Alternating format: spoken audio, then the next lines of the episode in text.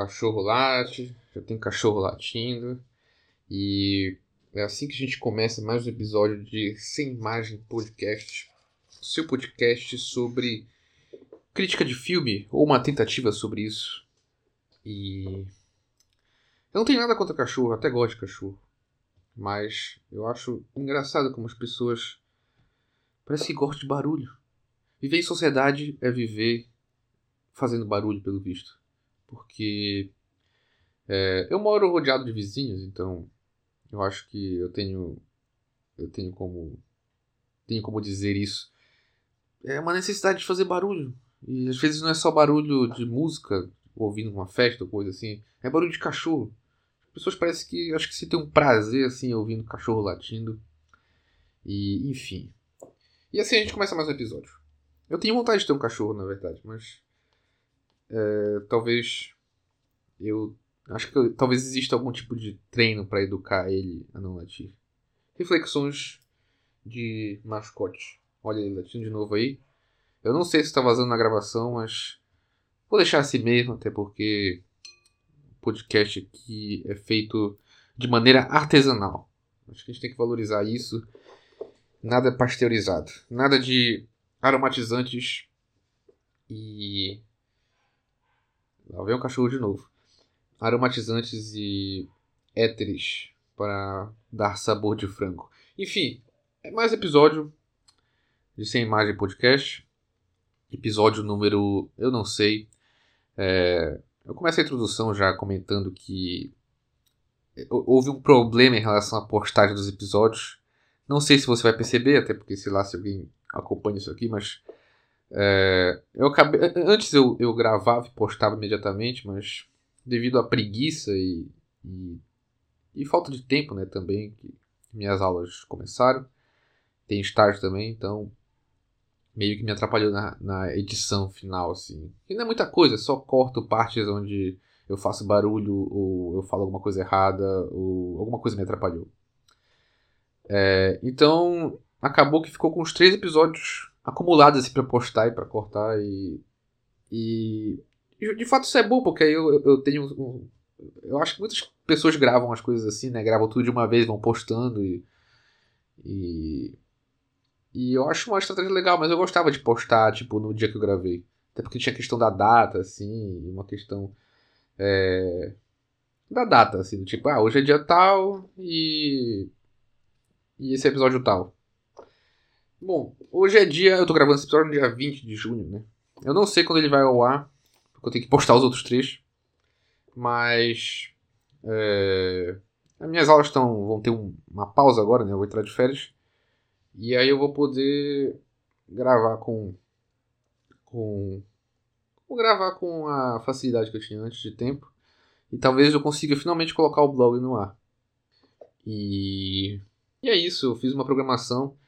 E já adianto que haverá um especial Hitchcock logo mais aí, cinco episódios, não mais que isso, comentando é, um pouco sobre é, alguns filmes essenciais do Hitchcock. Essa é a primeira edição, talvez eu faça outras. E naquele no, quando eu for gravar eu explico por que o Hitchcock e tudo, mas eu acho que que até é uma questão relacionada com a novela vague. Eu vou explicar o ponto quando for gravar esse episódio. Mas enfim, vai ter o especial Hitchcock. Não é o próximo episódio, vai ser depois do próximo. No próximo episódio eu vou falar sobre o Forbidden Planet. E aí depois eu faço o especial Hitchcock. Que eu acho que vai ser mais ou menos no mês de julho, aí, que é eu vou ter mais tempo. E é isso. Mas no episódio de hoje, eu quero falar sobre um filme do Pedro Almodóvar, um diretor que é recorrente aqui no programa. Eu sempre estou falando do Pedro Moldova, acho que esse deve ser o quarto filme que eu comento sobre ele. E. E, e eu gosto, eu tava com saudade de assistir um filme dele. É, fazia tempo que eu não assistia um filme dele. E eu sempre ficava lembrando dos outros, assim, pensando, pô, os filmes dele do Moldova são legais, assim, dá um certo afago no meu coração lembrar dos outros filmes. E... Enfim. E aí, aproveitando que o Mubi tá com esse, com esse monte de filme dele aqui, eu sempre aproveito para fazer essa, esse, essa, essa turnê na carreira do Moldova, não é? Então, já falei aqui sobre é, Maus Hábitos, O que eu fiz para merecer isto, A Lei do Desejo, A Mulher à beira de um ataque de nervos. E, e hoje não vou seguir mais ou menos a cronologia, porque depois da Mulher à beira de um ataque de nervos, que eu falei no episódio, agora eu não lembro qual, vem o Atame, que está disponível no MUBI. Eu já assisti, só que eu acabei pulando ele e hoje eu vou falar sobre De Salto Alto, do original é, Tacones Lejanos. Acho que é assim que se pronuncia. É, é um filme de 1991, com Pedro Moldova na direção. É, e agora uma ambulância passando aqui, não sei se dá para ouvir, mas é complicado. É, é, isso, isso, é a, isso é a realidade, olha. Isso é a vida em sociedade. Acho que tá indo embora, acho que agora vai. Bom, então, de salto alto. A gente tem a direção e no roteiro Pedro Moldova, o elenco Victoria Abril, que inclusive estava no filme anterior dele, né? uh, Marisa Paredes, Miguel Bozé, acho que não tem nenhuma figura é, reincidente aqui dos outros filmes que a gente já comentou. E. Olha, tem o Javier Bardem, esse é famoso. Ele, é um ator bem famoso, tá nesse filme aqui. Agora, eu, eu confesso que eu não. Eu acho que ele é o, o, personagem do Manuel. Eu não lembro exatamente quem ele é. É, eu acho que é mesmo. É o personagem do Manuel. Enfim, Javier Bardem aí é um ator bastante famoso que tá nesse filme da Moldova. Um ator espanhol, eu acho. Ele fez. É, 007. Ele fez. Onde os fracos não tem vez, pô. Pô, Javier Bardem, pô. E é isso, Javier Bardem aí tá no filme. Eita, tem as coisas aqui. Fez uns filmes pornô, talvez, não sei. Acho que não, é só, são só cenas um pouco animadas. Enfim, Javier Bardem. E tem a produção do Augustinho Moldova, né? Produtor executivo. A produtora é o Desejo, que a gente comentou no filme. Acho que foi no A Lei do Desejo, que ele, o primeiro filme que ele produziu, ter produção no Moldova. Bom, e o lado bom, né, a gente está falando sempre recorrentemente do, do, Pedro Moldova, é que de certa forma a gente meio que acompanha a evolução do diretor enquanto autor e na produção dos seus filmes. Então acho, acho interessante é, ouvir desde o primeiro episódio que eu falo sobre ele até aqui e já dá para acompanhar um pouco de como a estética dele vem evoluindo nos filmes e, e as temáticas. É, então, vamos lá, vamos falar aqui um pouco sobre de salto alto. É um filme de 1991. Ele tem tudo, algumas coisas que já são recorrentes na, nos filmes da Moldova, como figuras femininas fortes, é, essa estética mais voltada, meio pós-moderna, assim eu posso utilizar esse termo. É, eu sei que o termo é um pouco problemático, mas, mas ele tem essa estética muito de. Essa estética que eu, eu poderia chamar de uma estética capitalista, globalista, assim, um certo fetiche com marcas e esses símbolos. É, logo no início tem um certo destaque pra, pra, na roupa da personagem da Victoria Abril, né, que é a Rebecca, que é uma das protagonistas.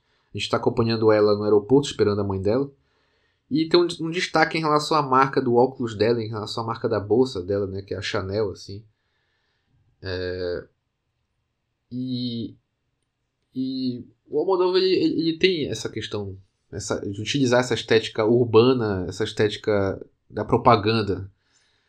E isso me lembrou agora também uma frase do, do Robert Crumb, o, o, no filme dele. Robert Crumb é um, é um, é um quadrinista. E, ele criticando como as pessoas hoje meio que são quase outdoors, assim. A gente anda com marcas, assim, né? Camisa da Nike, camisa da Adidas. A gente anda estampando essas marcas, como se estivesse fazendo propaganda para eles mesmo. E isso é uma estética é, comum, assim, nos anos 80, anos 90. E o Moldova utiliza muito disso. E aqui tem esse destaque para a marca Chanel no início. Né? Enfim, a gente está acompanhando a Rebecca, que ela, a gente já. A maneira que a gente se relaciona com esse personagem, que está no aeroporto esperando a mãe, é através de, de dois de dois. É... fugiu a palavra.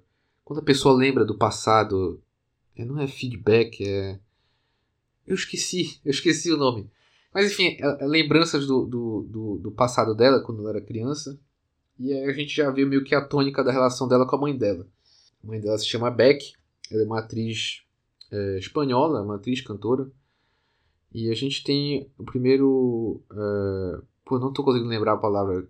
Sabe quando os personagens lembram do passado, assim? Não é come back, eu esqueci como alguma coisa back no final. É, eu não lembro. Eu não lembro, eu não tô conseguindo lembrar, deu um branco agora. Enfim, ela lembra da infância dela com a mãe dela numa viagem pra Ilha de Margarita, onde a mãe dela compra um brinco para ela e de, depois quando ela retorna ao tempo presente, digamos assim, ela tá usando esse brinco, ela coloca esse brinco que ela guardou desde quando ela era criança. E aí a gente vê um, um segundo, uma segunda lembrança dela, que é quando a mãe dela tá recebe um convite para trabalhar no México e ela vai e acaba deixando a filha com o pai. E e, e, a, e essa é última lembrança que a gente tem da, da relação das duas quando ela era criança. Tem uma questão também da mãe estar num relacionamento abusivo e ela meio que matar o, a criança matar o marido abusivo da mãe nesse, nessa, nessa lembrança. Mas eu falo disso um pouco depois. Enfim, então a gente já tem essa estabelecido nesse primeiro momento, nesse prólogo, digamos assim, essa relação entre a mãe e a filha. É, a mãe é uma artista, né? então ela está sempre ocupada, está sempre é, voltada para a carreira dela, e a filha meio que, que quer passar o tempo com a mãe, quer, quer, quer a atenção da mãe, né? queria viver com a mãe. Né? Existia essa promessa da mãe também de que quando ela fosse voltar, ia para o México só gravar esse filme e depois ela ia voltar e elas iam ficar juntas, mas pelo visto ela tá voltando 20 anos depois, no caso. Né? E aí é quando nossa história começa, quando a mãe chega da viagem do México e reencontra a filha dela 20 anos depois. E assim, lá, analisando logo de cara, assim, comparando com os outros filmes, eu acho que esse é o filme do Almodóvar com uma temática mais séria, assim. Ele tem todos os elementos que o Almodóvar utiliza nos outros filmes, né? Os elementos de, de até tom de comédia, assim. Os outros filmes tratam de temáticas mais pesadas até em alguns outros filmes. Mas talvez esse seja o filme do Almodóvar mais sério, assim. Apesar de ter números musicais, apesar de ser bastante colorido, apesar de toda essa estética, apesar de tudo, eu acho que ele é o filme mais sério do Almodóvar, assim. É um filme que, que tem uma temática muito séria. Os, os principais momentos, assim, do filme são momentos onde os personagens estão desabafando, estão brigando, estão chorando. É um filme muito pessoal, assim, até. Eu não, eu não encontrei é, detalhes onde, onde, é, onde existem trechos que talvez sejam biográficos nesse filme. Então, eu não sei até onde o Almodóvar está falando sobre ele ali, mas é uma história muito pessoal, assim, parece ser uma história muito pessoal, uma relação muito é, uma, uma, uma, questão muito íntima ali, né? Eu, eu me relaciono com essa história, eu tenho que admitir agora aqui. Eu vou me expor agora aqui publicamente para duas pessoas. Mas eu tenho uma relação complicada com a minha mãe. E de certa forma esse filme reverberou em mim até. Eu acho que talvez seja uma é uma temática muito real assim que o Moldova trata trata nesse filme. Então por isso, apesar de ter todos os elementos da Moldova, é uma temática muito realista assim, até por esse movimento esse movimento é, esse movimento, digamos, do século XX para o século XXI, onde as mulheres começaram a, a participar do mercado de trabalho, começaram a ter mais independência. Então, de certa forma, há uma certa crise, digamos assim, de como elas elas se relacionam com, com esse papel anterior que elas tinham de, de mães, donas de casa, e elas meio que têm que se. Existe essa cobrança social, elas, até hoje, de certa forma, elas têm que se relacionar com esses dois mundos. A carreira delas e a vida materna, assim, eu não sou a pessoa mais apropriada para comentar isso no sentido de que eu não sou mulher e também não sou mãe, no caso, né? Mas eu sou filho e eu, e eu meio que, que vivenciei isso de certa forma. Minha mãe, ela começou, minha mãe me teve muito cedo e a minha mãe seguiu a carreira dela e, e se tornou seguiu a carreira dela, se tornou bem sucedida na carreira dela de certa forma, ela teve que abrir mão da minha criação. Então, minha mãe não acompanhou meu crescimento e a gente se aproximou depois de muito tempo. Basicamente, eu, eu, me aproximei da minha mãe com a mesma idade que a personagem da história, né? Com 27 anos. Então, eu não sei até. Talvez eu esteja projetando as minhas frustrações desse filme, no sentido de que eu achei um filme mais sério, justamente porque ele trabalha matemática que talvez para mim seja mais cara, assim. Mas, eu não sei. Eu, eu, eu, eu senti bastante é, é, a maneira que o Almodóvar trabalha essas temáticas e os desabafos da filha com a mãe, assim. E então a gente tem essa é a premissa da história. A gente tem a gente tem essa é, esse reencontro da, da mãe com a filha, né? E a mãe meio que percebendo o quanto ela a, a, gente tem a mãe meio que percebendo como como melhorar essa relação e, e a gente tem vários momentos da filha desabafando com a mãe sobre como é, como ela encarava essa relação. É uma é bem é bem profundo assim. Bom, a gente voltando para a história, né? A gente vai falando mais aprofundadamente dos trechos depois, mas é, a mãe descobre que a filha, a Rebeca, ela, ela é casada com o ex-namorado da mãe, né? Então tem toda essa questão de reencontrar com ele. Existe uma montagem muito bacana da Moldova, assim, quando eles se reencontram da primeira vez, há um corte e aí aparece uma cena dos dois se beijando, meio que se reencontrando na praia, assim. E é uma construção bastante interessante é, nesse sentido. E, e em seguida eles vão para uma apresentação de uma transformista que está fazendo uma, uma, uma apresentação é, homenageando a Beck, né, a mãe da Rebeca. E a, a Rebeca fala que ela ia lá lembrar dela sempre. E, e a, a, essa transformista, né, essa, essa travesti, ela. Eu nem sei se usa mais esse termo. É, é, isso me lembra aquelas apresentações do Silvio Santos no domingo. Enfim. Essa, essa apresentação, ela vai lá e. É a Fatal o nome da, da, da, da travesti. E e é amiga da Rebeca, ela acaba se relacionando com ela nos bastidores e tem uma cena de sexo entre as duas lá. E, enfim, aí depois a, a história dá um salto temporal de um mês depois. E nesse momento também, né, só voltando um pouco aqui, é de, tem um certo destaque para a figura do, de, uma, de um revólver que o marido da Rebeca possui, né? É, o marido da Rebeca possui, né? O ex-namorado da mãe.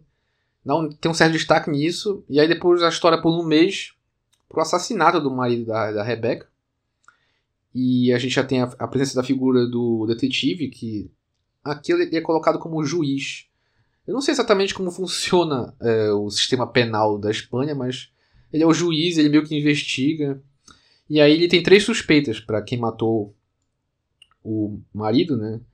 No caso, a Rebeca, a mãe e uma terceira, é que é a amante, né? Que acho que eu esqueci de comentar que a Rebeca é apresentadora de jornal, ela é repórter. E tem uma intérprete lá de Libras, e essa era uma das amantes do marido, né? O marido era diretor do jornal. Então tem essas três suspeitos.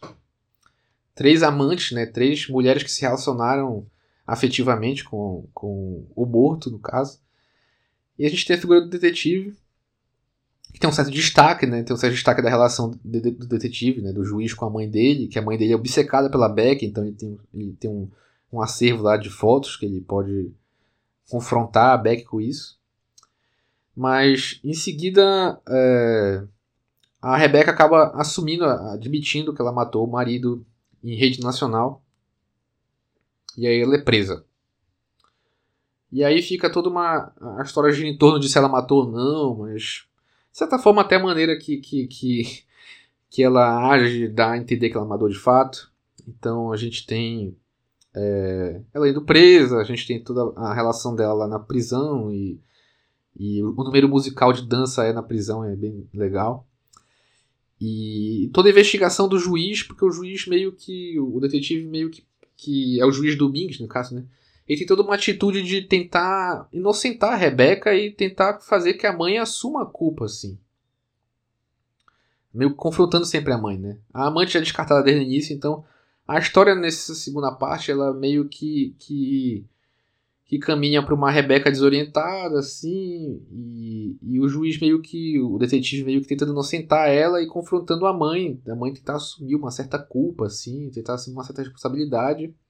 Enquanto isso, a mãe tá se apresentando no, no teatro, tá vivendo os louros da carreira e meio que, que sentindo isso. Então, existe momentos de confronto onde o juiz coloca a mãe e a filha juntas.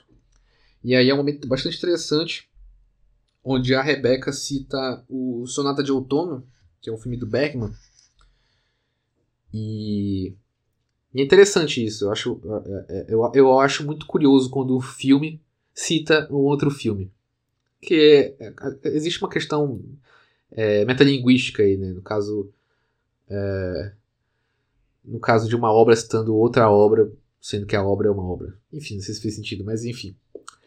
É, e lá cita Sonata de Outono, que é um filme onde trata a história de uma mãe e uma filha também, onde a filha é, ela, ela, tem uma certa questão de disputa com a mãe, no sentido de que a mãe é uma grande pianista e a filha não é uma, tão, uma pianista tão boa, e a, a mãe exige da filha que ela toque um trecho, e a filha toca, e a mãe meio que vai corrigir ela e dá a entender a filha meio que sente como se ela tivesse sido tratada como uma incompetente, como uma párea, como a pior coisa do mundo. E aí a filha, agora já voltando para pro, pro filme do Salto Alto, né? A Rebeca já no momento de muita de muita muita emoção assim, ela acaba desabafando com a mãe, falando que ela passou a vida inteira tentando imitar ela, tentando competir com ela, tentando superar ela, né? E e é o momento onde ela assume realmente a culpa que ela matou o primeiro marido da da o primeiro marido da, da mãe, né? Que estava impedindo ela de ir para o México. E matou agora esse também. Uma maneira de meio que superar a mãe dela, né? Meio que superar. É... Então, a maneira de superar a mãe dela era meio que superar as relações abusivas que a mãe dela tinha. Então, ela assume essa competição e a mãe dela acaba dando um tapa nela e, e fica um, esse clima tenso assim. E em seguida, a Rebeca é simplesmente inocentada, né? O juiz meio que trabalha para inocentar ela, ela simplesmente solta da cadeia. E depois ela descobre que ela tá grávida. E aí depois há uma revelação de que o juiz de fato era a, a, a trans que ela se relacionou na apresentação, no início, na metade do filme. E, e ele, e, ele, e ele quer se casar com ela. E aí, no final, a, a mãe. Mãe meio que assume a culpa, apesar da Rebeca ter, ter, ter matado de fato o, o, o, o ex-marido, né? A mãe assume a culpa. E a mãe também já tá no dedo de morte, já tá doente. E aí tem um, um, trecho final, é muito tocante, assim, a Rebeca contando. E aí a gente tem um, a explicação de por que o nome do filme é De Salto Alto. Que ela falando que quando era criança ela só conseguia dormir quando ela ouvia o barulho da mãe chegando, do salto alto da mãe chegando.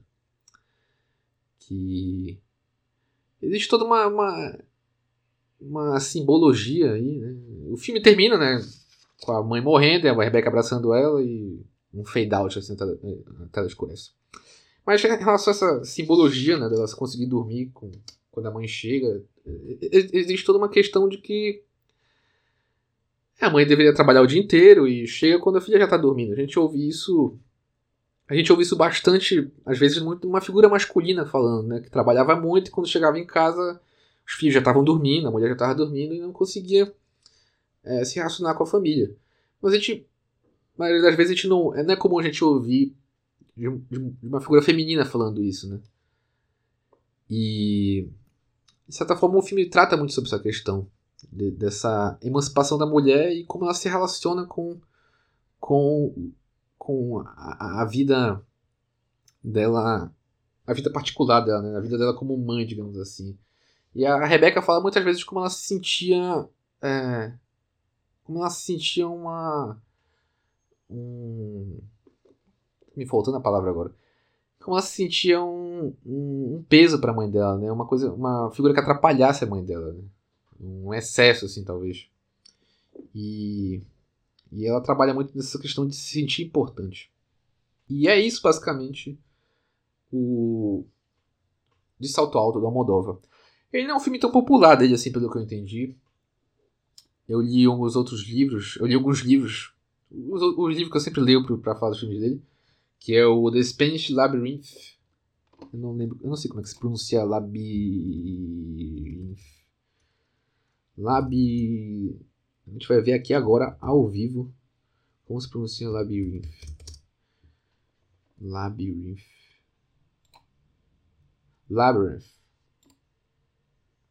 Labyrinth. Labyrinth. The Spanish Labyrinth, do Mark Ellison. Ele é um livro onde ele, ele, trabalha mais com temáticas, assim, não fala especificamente de filmes. E ele cita pouco lá o, o, o, o de Salto Alto. É, tem um outro um livro também que eu vi, o Companion, que ele também cita muito pouco de Salto Alto. Então é um filme pouco citado do Almodóvar. E ele é bem avaliado no MUBI, mas acho que ele é pouco lembrado assim. Ele é um filme que vem entre 91, né? Não é o filme mais popular da Moldova. Mas eu gostei bastante dele, apesar de não ser meu favorito.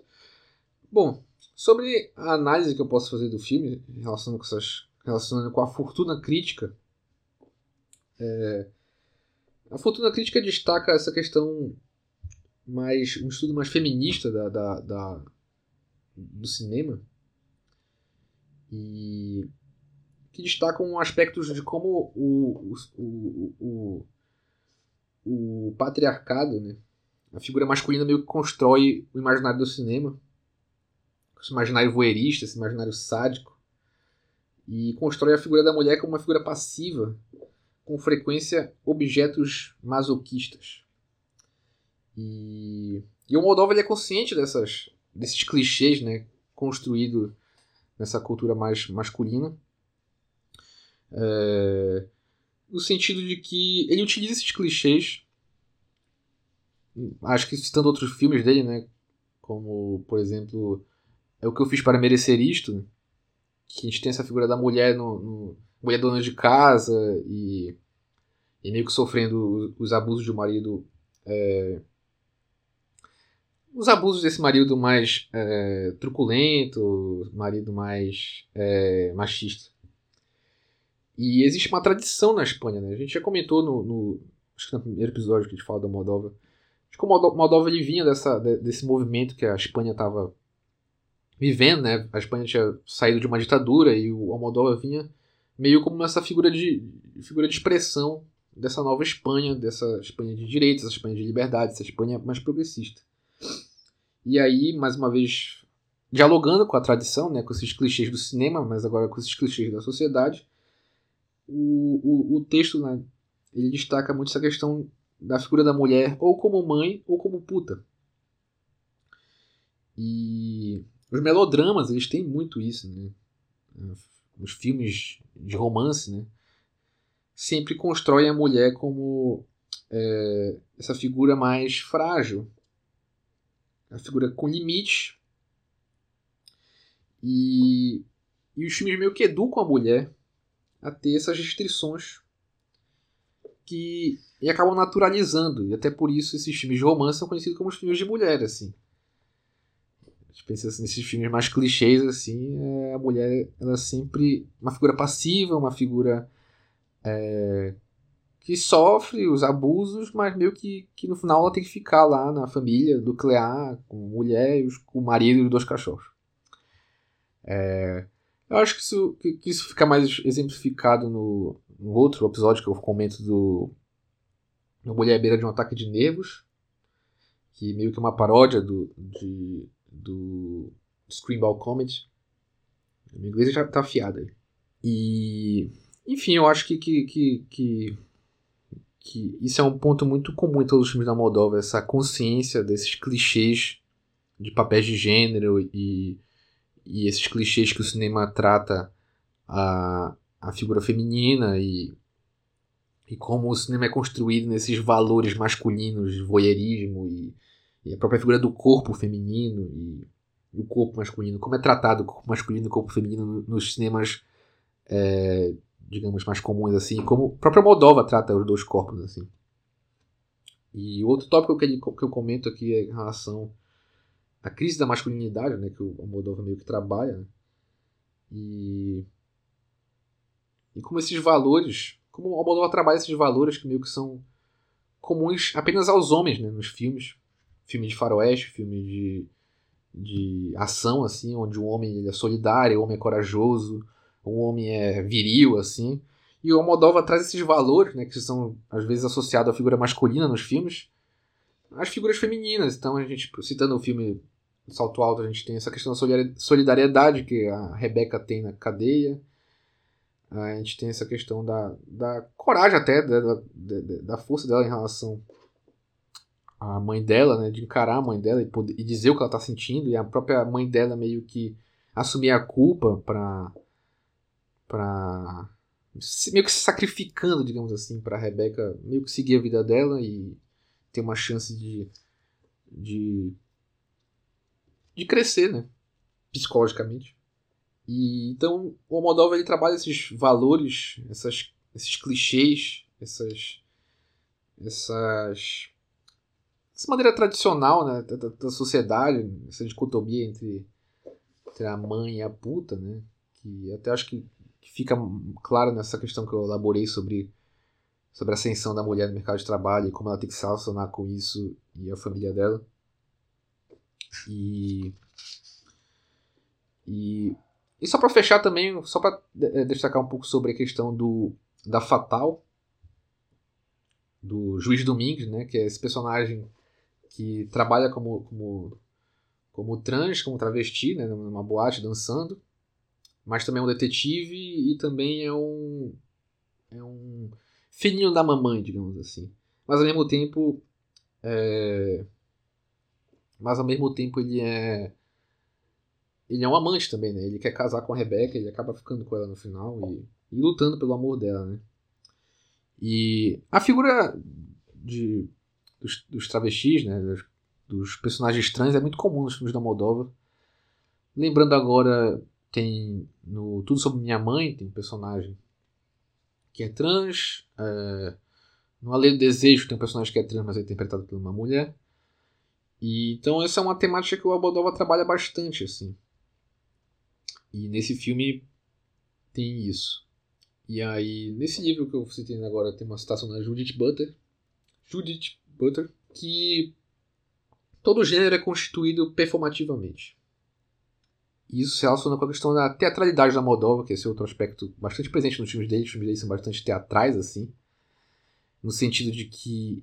E volta de novo para a questão da consciência, dos clichês, de como os papéis, o masculino e o feminino meio que estão é, agindo performativamente como o homem deve agir, como a mulher deve agir, mas ao mesmo tempo da maneira que eles são conscientes de que desses clichês, de como isso é construído socialmente, é, ele acaba reelaborando em alguns momentos esses papéis durante os filmes, ou colocando eles em contrastes e mostrando como talvez eles sejam tão absurdos como. como são na verdade mais absurdos do que. É, do que normais, normativos da maneira que eles tentam passar.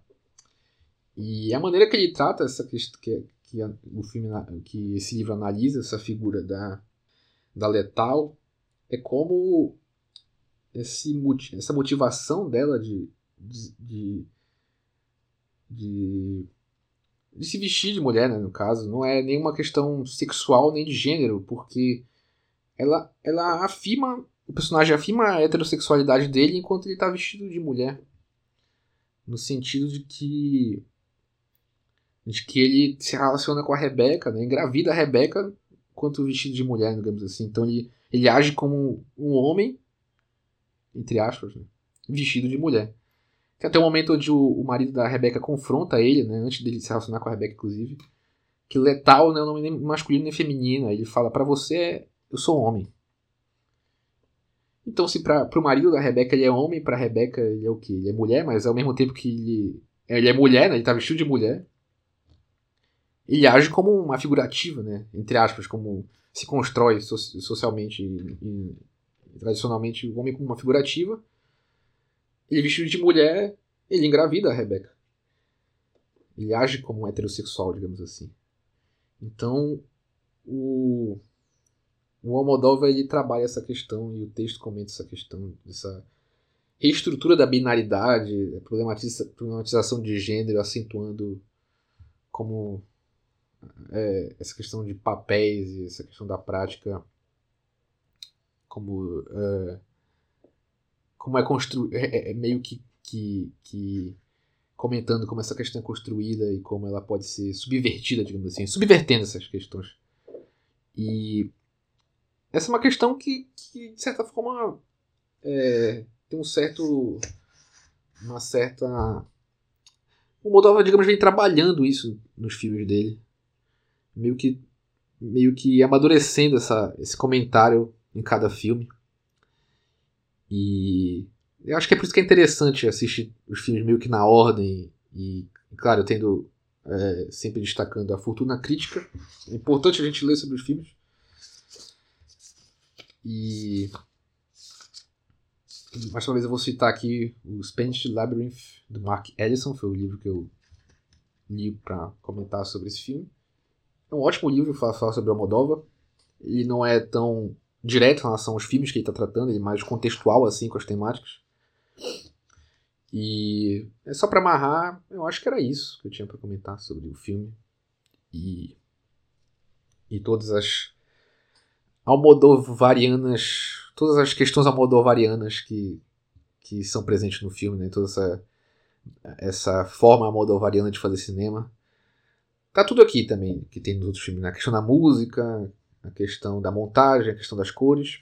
E tem essas questões mais elaboradas em relação ao papel da mulher na sociedade e como ela se relaciona com a tradição cinematográfica e cultural. E essa dicotomia entre a mulher a mulher dona de casa e a mulher da vida, digamos assim. E e esse papel da mulher dentro da sociedade, como ele é construído dentro da cultura, né, do cinema no caso, e para fechar, comentando aqui sobre a questão dessa essa questão de gênero tratada no personagem do da fatal do juiz Domingues e como ele como ele como isso como isso se reflete na, na, na figura é, como isso se reflete na, na sexualidade dele. Enfim esses foram, foram os temas que a gente trabalhou aqui. E esse foi o de Salto Alto como eu citei aqui, é um ótimo filme, assim, é um filme muito divertido. Ele está disponível no MUBI, eu não sei se está disponível em outro lugar. Eu recomendo você assistir. Eu acho que ele é um filme mais sério, digamos assim, na Moldova. Sério do jeito que pode ser sério, né? No caso, não sei, talvez se ele me tocou, se eu senti no coração o filme. Mas eu recomendo o filme. E se você quiser assistir, né? Se estiver ouvindo isso, tiver interesse de assistir esse filme, me passe o seu e-mail que eu posso lhe mandar o, um link do filme. O MUBI ele, ele disponibiliza a gente, ele permite a gente mandar links de filmes para pessoas que não são assinantes. Então, se você quiser, tiver interesse em assistir esse filme, eu posso lhe mandar um link enquanto ele está disponível, porque às vezes o filme eles tiram o filme do catálogo, mas acho que isso dura um ano, então. Mas qualquer coisa, dê seus pulos aí, se é que você me entende para assistir esse filme. É um filme legal, não, o filme tem uma hora e quarenta, não é tão longo e, enfim, tem todas essas temáticas aí que eu falei. E eu espero que você tenha se divertido com o podcast. Vamos para o break. Daqui a pouco eu volto para os comentários finais. Break, break, break, break, break, break, break, break, break, break, break, break, break, break, break. Bom, é isso. Esse foi o episódio de hoje. Mais uma Moldova aí para a coleção do podcast. E. Não sei, eu, eu gosto de falar dos filmes da Moldova. Eu acho divertido. Eu me divirto eu aprendo muito sobre é, sobre cinema, não só cinema, mas sobre sociedade vendo os filmes da Moldova.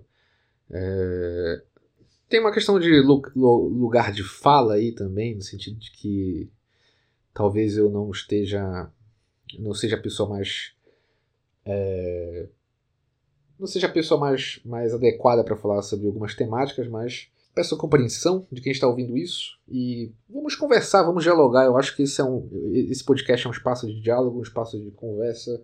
Mande seu e-mail para caionopodcast.gmail.com. Vamos falar sobre cinema, vamos falar, gravar um episódio juntos, quem sabe.